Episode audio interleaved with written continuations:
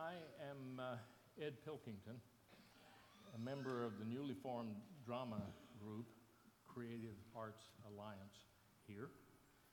Pastor Scott met with us several weeks ago to discuss how we could help him in ministry. So we began with a collection of scriptures that he gave us that he would eventually, hopefully, get to and uh, ask us then to take commentaries that he gave us and to find ways to assist him. About three or four days later, after reading the passage on suffering in Timothy, I could not sleep. I woke up about two in the morning and I went down to the computer and began to write.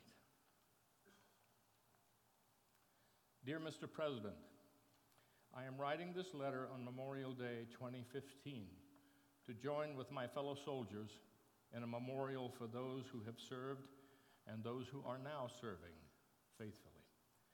I am 76 years old, Mr. President. I obeyed my country's draft call during the Cuban crisis in 1961.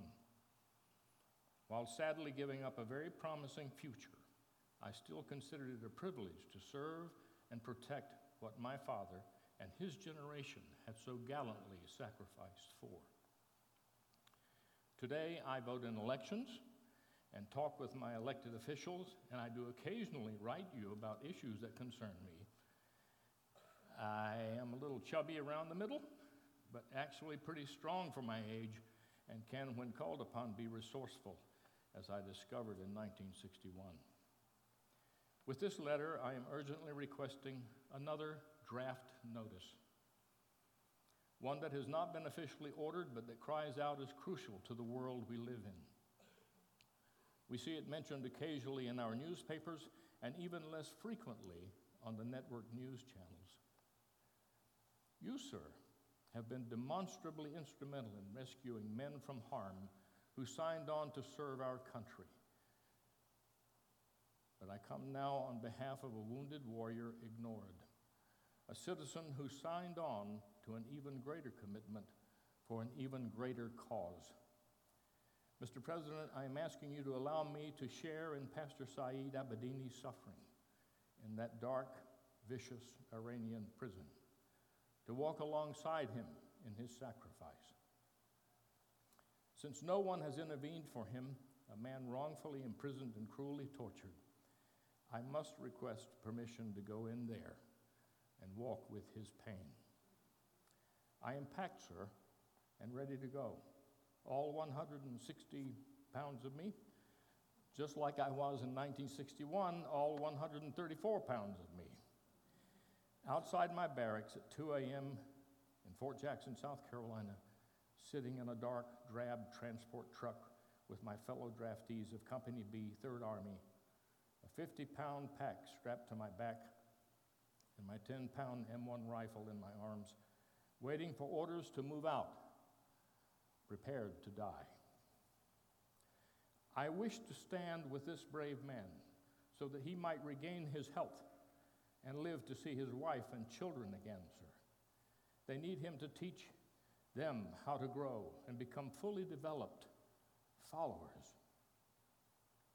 Therefore, Mr. President, I respectfully request you cut orders immediately to send me with medicines, food, and an unending supply of encouragement for Saeed Abedini. I must share in and carry, carry on his legacy of long suffering, patience, love, joy, kindness, self confidence, and control, which will result, we trust, in a resounding mission accomplished for all of us. Our Supreme Commander in Chief wills to work through you, sir, and all leaders. I must obey with him in every matter and respect your orders as I did President Kennedy in 1961 and his own orders in 1977. Therefore, should you in your discernment as his voice find that Pastor Saeed's missions on this earth is best served by his continued torture and intense suffering alone. Among those prison guards, inmates, and Iranian officials and that by so serving, the world will then see and long remember how absolute trust and obedience to your commanding officer encourages others to obey and live victorious in their own suffering, then know, sir, that from this Memorial Day on, I pledge to continue not only my ceaseless petitioning for his protection, and courage, and release, but also to carry my own suffering by his example, and in turn encourage others who are suffering to join in with him as a fellow soldier, unafraid and joyfully expectant. The perfect example of our commander in chief. Written because I must, submitted because I have to. PFC Ed Pilkington, 3rd Army, retired. Fellow prisoner was Saeed Abedini, God's Army, active duty.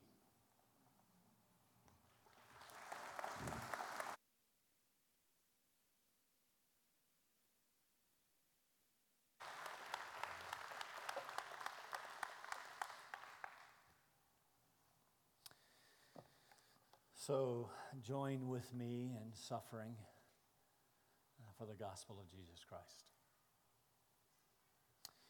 From a human perspective, there is much to be embarrassed about, dare I say, ashamed of, regarding the foundation of this Christian faith.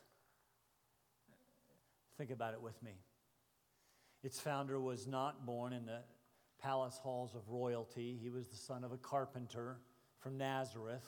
Uh, can any good thing come out of Nazareth? He did not have a religious pedigree, no training at the feet of some famous rabbi or other religious leader, no seminary for him. In fact, he had no academic credentials. So we're not even sure if he received any formal training.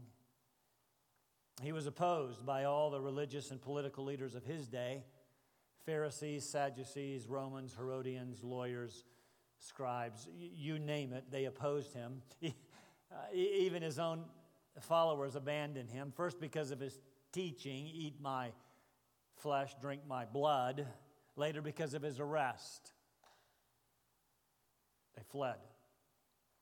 And, and those followers also themselves largely untrained, nothing really very special about them, fishermen, tax collectors, and the like.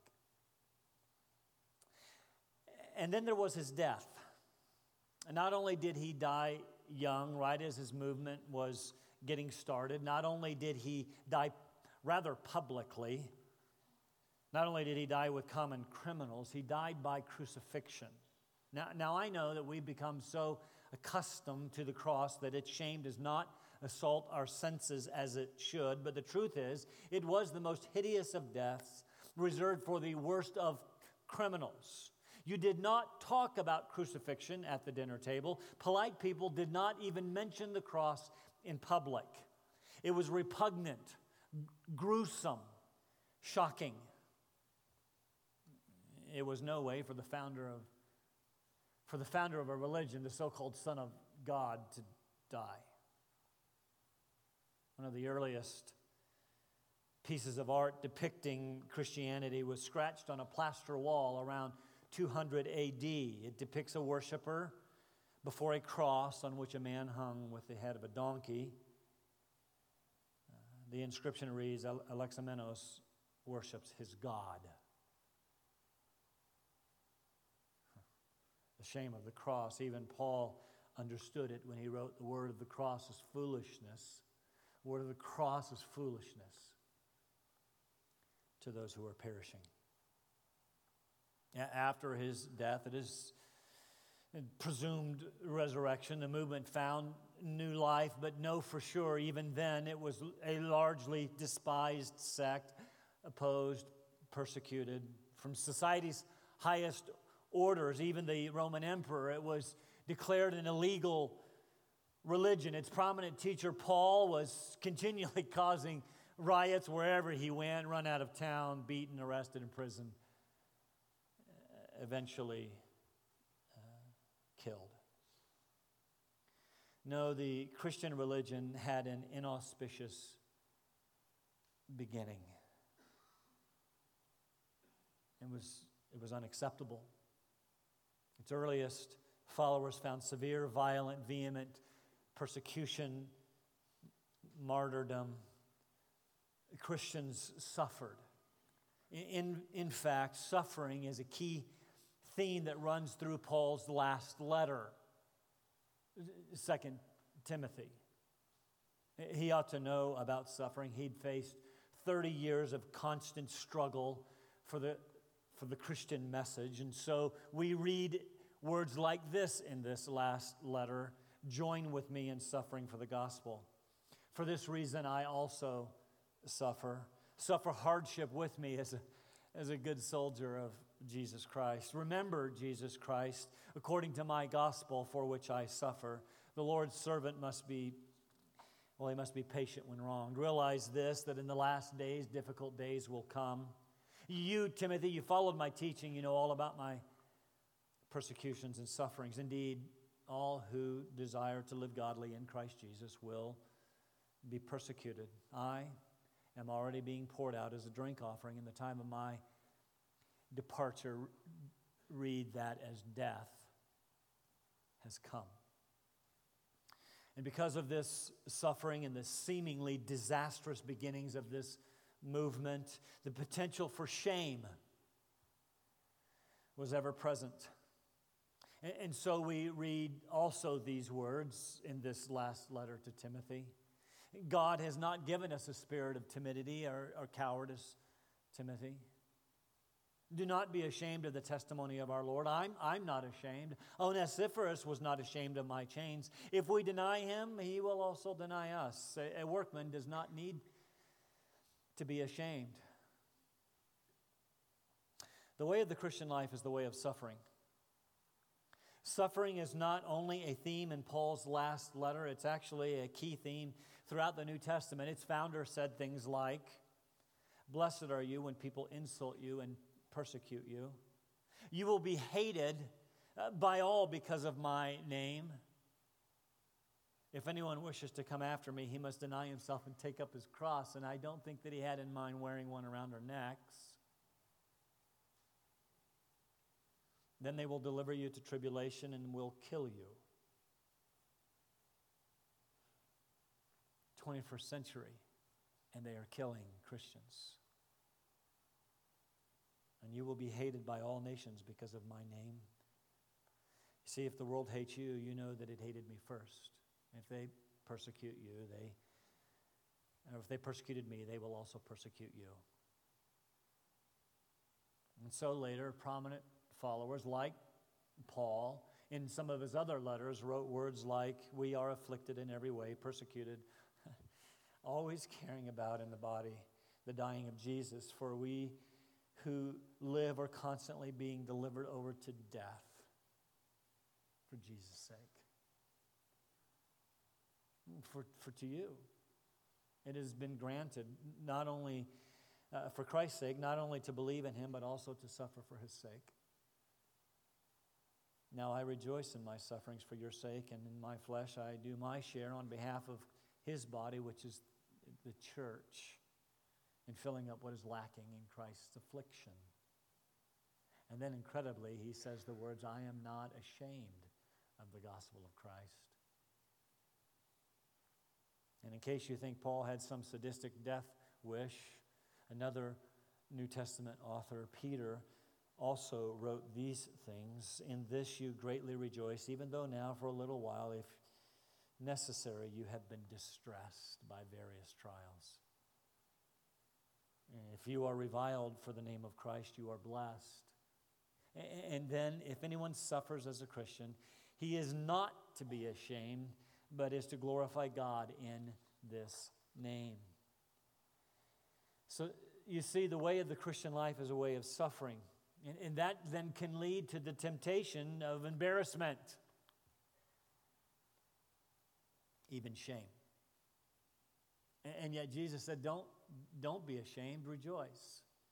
Uh, Paul said, I'm not ashamed. It, it's the power of God for salvation. Don't be ashamed, Peter said. Glorify God. And now, our text this morning, as in our continuing study of 2 Timothy chapter 1, verses 8 and following, say this Therefore, do not be ashamed of the testimony of our Lord or of me, his prisoner, but join with me in suffering for the gospel according to the power of God, who has saved us and called us with a holy calling, not according to our works, but according to his own purpose and grace, which was granted us in Christ Jesus from all eternity. But now has been revealed by the appearing of our Savior, Christ Jesus, who abolished death and, and brought life and immortality to light through the gospel, for which I was appointed a preacher, an apostle, a teacher, and for this reason I also suffer these things. Be, but I am not ashamed, for I know whom I have believed, and I'm convinced that he is able to guard what I have entrusted to him until that day. When faced with opposition, persecution, which I believe is coming, you will have one of two choices shame or suffering. Paul tells Timothy, don't, don't, don't choose shame. Do not be ashamed. Join with me in suffering. Choose suffering instead for the gospel. This is actually a call to all of us today. We know the context of this letter. Full scale persecution against Christianity had been unleashed by the Emperor Nero himself. Paul, as a, as a leader of the sect, had been arrested. He is facing certain imminent death. He writes this final letter to his son in the faith uh, to encourage faithfulness. Faithfulness in the face of promised suffering. Faithfulness in the face of potential death. How, how could he do that? Well, Paul reminded Timothy of his sincere faith. He reminded him of his gifting. He reminded him of the indwelling presence of the Holy Spirit that, who provides power and love and discipline. And now he's going to remind him this morning of the glorious gospel and the glorious guardian. Last week we saw Paul tell Timothy, Do not be ashamed of the gospel. Don't, don't be ashamed of me, his prisoner. Yes, I, I know, Timothy. I, I, know that's a temptation. I, I know I'm in, in Rome. I, I'm, I've been imprisoned by the powerful Roman Empire. But, but, but, make no mistake about it, I still belong to Christ. I am still his prisoner. So, so don't be ashamed. Rather, take your shares, the way that can be translated, take your share of suffering with me. And we should immediately notice he's not calling Timothy to do something in his own strength. He's not calling us to do something in our own strength, but to do so by the power and presence of God. Because the power of God is greater than the sum total of all sufferings that we could ever face in this life. We do not have to rely on our own strength to face suffering. Again, please notice this suffering is for the gospel. It is for the testimony of our Lord, for for sharing the good news of Jesus Christ. And let me be clear we are not talking about suffering financial reverses or losses. We're not talking about suffering facing health challenges or marital difficulties. We are not talking about it raining on your picnic or a sunburn or a flat tire. I'm sure that you've noticed that even unbelievers get sunburns and flat tires. We're talking about suffering reproach, insults, and mockeries physical abuse, and potentially death because we are living active witnesses of Jesus, who he is and what he has done. Don't be ashamed. Choose suffering because, first, what God has done for us through the person of his Son in this glorious gospel is worth it. It's an amazing passage. You're looking for a passage to memorize. This is a good one. Paul launches into one of the most beautiful explanations of our great salvation. Perhaps he has in mind to so overwhelm us with the truth of the gospel that we get finished with this. How can we possibly be ashamed of this? We could spend hours, days, weeks, eons in this one sentence in the Greek that goes from verse 8 through verse 12. I, I'll try to finish in the next few minutes. Join with me in suffering for the gospel by the power of God who saved us. Stop right there. In this justifying in this past work of, of justification, this justifying work by which God declared us righteous, He saved us. He saved us from our sin and its corresponding guilt, its corresponding penalty. This is this one time act of justification in which He saved us. But not only did He save us in the past, He saved us in the present with a holy calling. This salvation, you see, is to a holy life. Oftentimes, I think rightly, we think of salvation as being saved from something. We are saved from our sin and from death, and we are saved from hell, and all of that is true, but we are more importantly saved to something. Here we see that we are saved to a life of holiness. This speaks of this ongoing work of sanctification, the process by which we are made more holy, more like His Son.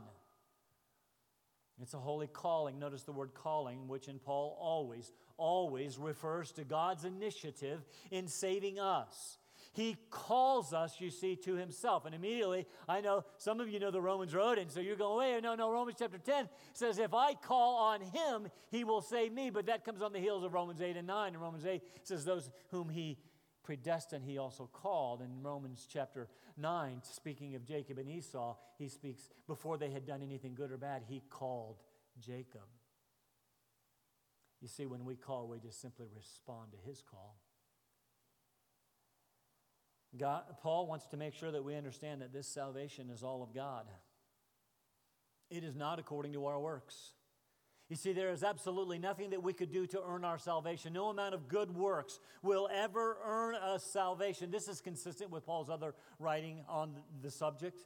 Ephesians 2 8 and 9 verse we all know, for by grace you have been saved through faith, and that not of yourselves. It is the gift of God, not as a result of works, because you don't have any so that no one can boast. So that you can never get to heaven and say, wait, wait, wait, wait, I, thank God I called. No, you didn't.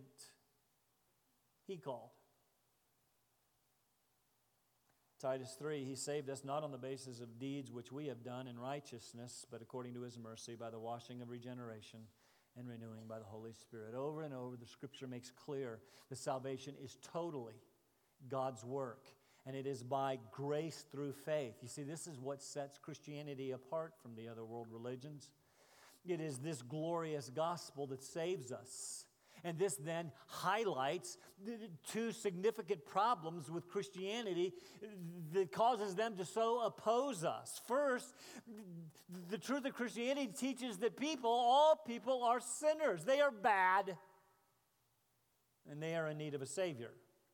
And second, they don't like this. There is nothing they can do about their condition. There is nothing that they can do to save themselves. They must at once throw themselves on the mercy of a good and gracious God. This is good news, but in our arrogance, we make it bad news. What do you mean I am bad?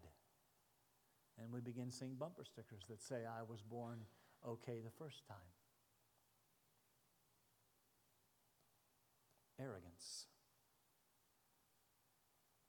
Paul goes on, he saved us according to his own purposes. Salvation is for God's glorious purpose. Romans 8 says the purpose is the display of God's love. Romans 9 says the purpose is the display of God's mercy. Ephesians 1 says the purpose is the display of God's grace. God's love, God's mercy, God's grace. That is his purpose in saving us. We remember Romans 9 speaking of Jacob and Esau.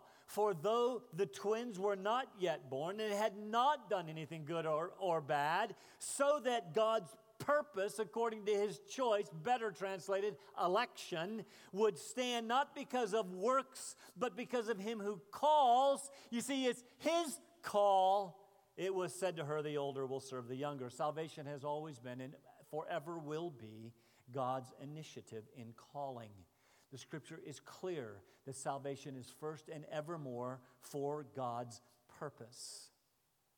Ephesians 1 says further, also we have obtained an inheritance having been predestined according to his purpose, who works all things together, or works all things after the counsel of his will, to the end that you want a purpose? Here you go. To the end that we who were first to hope in Christ would be for the praise of his glory. Salvation, you see, is all God's doing according to his purpose and his grace. That is, grace is this understanding, and we, we, we know this, right? It is getting what we don't deserve, so that in the end, here's the purpose God gets all the praise, God gets all the glory. It's all about Him. His grace was granted us in Christ Jesus. Don't miss that. Salvation is found in no other. Despite what people are saying today, you will not find salvation anywhere else except in the person and work of Jesus Christ because there is no other name under heaven given to men by which we must be saved. And, it, and this salvation is in Christ Jesus from all eternity. Tough phrase to translate. Perhaps your translation has it before the beginning of time. It is literally um, before eternal times. And what does that mean? Go back in your minds as far as possible. And then go back further, and it is then that God gave us salvation. Go back through the pages of written history. Go back through prehistoric times. Go back through Mesopotamia in the cradle of civilization. Go back through Adam and Eve in the Garden of Eden. Go back through in the beginning. Go back through the creation of the angelic beings and the heavenly host. Go back to when there was God and nothing else, and you may be close to the time to eternal times when he chose you. When he granted you salvation. Which leads to a very important side note. This is encouraging proof that in creation, God did not make a mistake. What do I mean?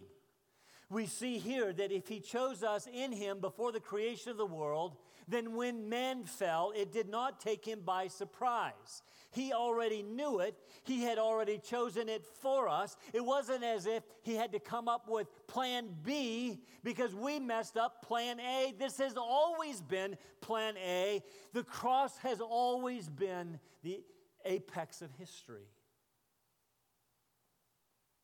This gets rather heady for theologians. They start talking about sub and supra and infralapsarianism, all that means logically in times past, it's clear that God decreed that He would create, that man would fall, and that He would choose. But what came first? Heavy, heady stuff. But for me, I am just encouraged, and I trust that you are to know that God chose me. He chose you before the creation of the world.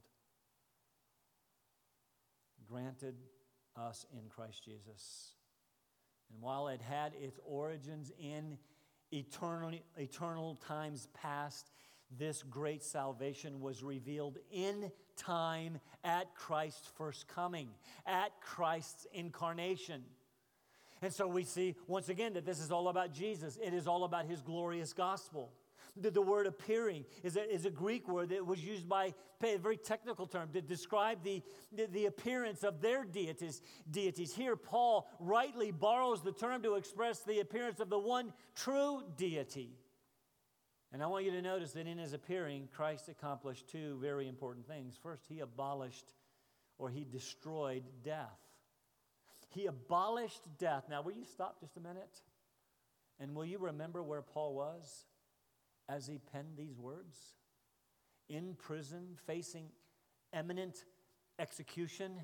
At any moment, he could be taken out to the Ostian Way outside Rome to a blood stained rock and be beheaded. Yet he wrote of death being abolished. He writes here of immortality. He, he was so fixed on Jesus that death, although imminent, was only on the fringes of his consciousness because he understood that he only faced physical death. Because to be abolished means to render inoperative or invalid. It means to abrogate or to void. Jesus made death invalid or inoperative for the believer. And you go, wait, just time out here. I've seen Christians die. How did he do this? Several ways. First, there is no sting in death. 1 Corinthians 15, where, O death, is your victory? Where, O death, is your sting? It's gone. Second, for the believer, there is no fear in death. Hebrews 2 says, Therefore, since the children share in flesh and blood, blood, he also, that is, Jesus also partook of the same, so that through death he might render powerless him who has the um, power of death, that is the devil, and might free those who through fear of death were subject to slavery all of their lives. No more. We no longer need fear death. No sting, no fear. Third, While we may face physical death, we will never face spiritual or eternal death. Jesus took care of that. Jesus said, I am the resurrection and the life. He who believes in me will live even if he dies. What is physical death but a passageway into life eternal? In addition to abolishing death that is appearing, Christ also brought life and immortality to light through the gospel. The word life here speaks of, of quality quality of life. He came uh, to give us full, abundant life. Immortality or incorruptibility speaks of quantity. And that's normally the way that we think of it. When we think of life, in immortal life, we think of eternal life. He actually came to give us both. Again, we tend to just think in terms of quantity. If all he wanted to do to, to, provide was quantity of life, he could have left Adam and Eve alone in the garden with their descendants to live forever, partaking of the tree of life. But he did not do that. He, he, he posted a cherubim to guard the way of the tree, tree of life. Why? Because to eat would be to live forever in our miserable state. Wasn't interested in that. Instead, he provided life and immortality, both quantity and quality of life. Notice a couple other very quick things here. First, in verses 8 and 9, don't miss that Paul said God saved us. Now he says that this has been realized in the appearance, in the appearance of our Savior, Christ Jesus. God the Father, you see, saved us through the work of God the Son, the Savior, Jesus Christ. He mixes intentionally, quite intentionally, he mixes the work of the triune God in our salvation. Second, God saved us. That is, I've already pointed out, that means that He justified us. He, he, he, second, He called us with a holy calling. He, he, he, he called us to a sanctified life. And now we read that He brings life and immortality to life. That is a promise that He will glorify us. I want you to see it. Salvation is a past, present, and future event. He, saved us, He is saving us, and He will save us. Justification, sanctification, and glorification, right in these two verses. Justification saves us from the penalty of sin, sanctification saves us from the power of sin, and glorification will ultimately save us from the presence of sin. This, you see, is a glorious gospel. Is it a wonderful description of the salvation that we have? So, so having looked at these verses, how could we possibly, Timothy, how can you possibly even consider being ashamed of the gospel? It's glorious. Very quickly, then, in addition to this encouragement through the glorious gospel, Paul now gives encouragement through the glorious guardian. You'll see what I mean in verses 11 and 12. First, he says, Of this gospel, I have been appointed to a threefold office or a threefold responsibility. I was appointed a preacher. That is, I am the one, I am one who makes a public proclamation uh, of this good news. Apostle means, in this particular case, I was sent with the message of the gospel. Teacher means, having proclaimed the good news, I now teach what the gospel life is all about. And now, for fulfilling this, the responsibility of these tasks, for this gospel, I suffer. But I'm not ashamed. You see, what I am calling you to do, I have also done. I, I am not ashamed because I, I know this salvation that I've received.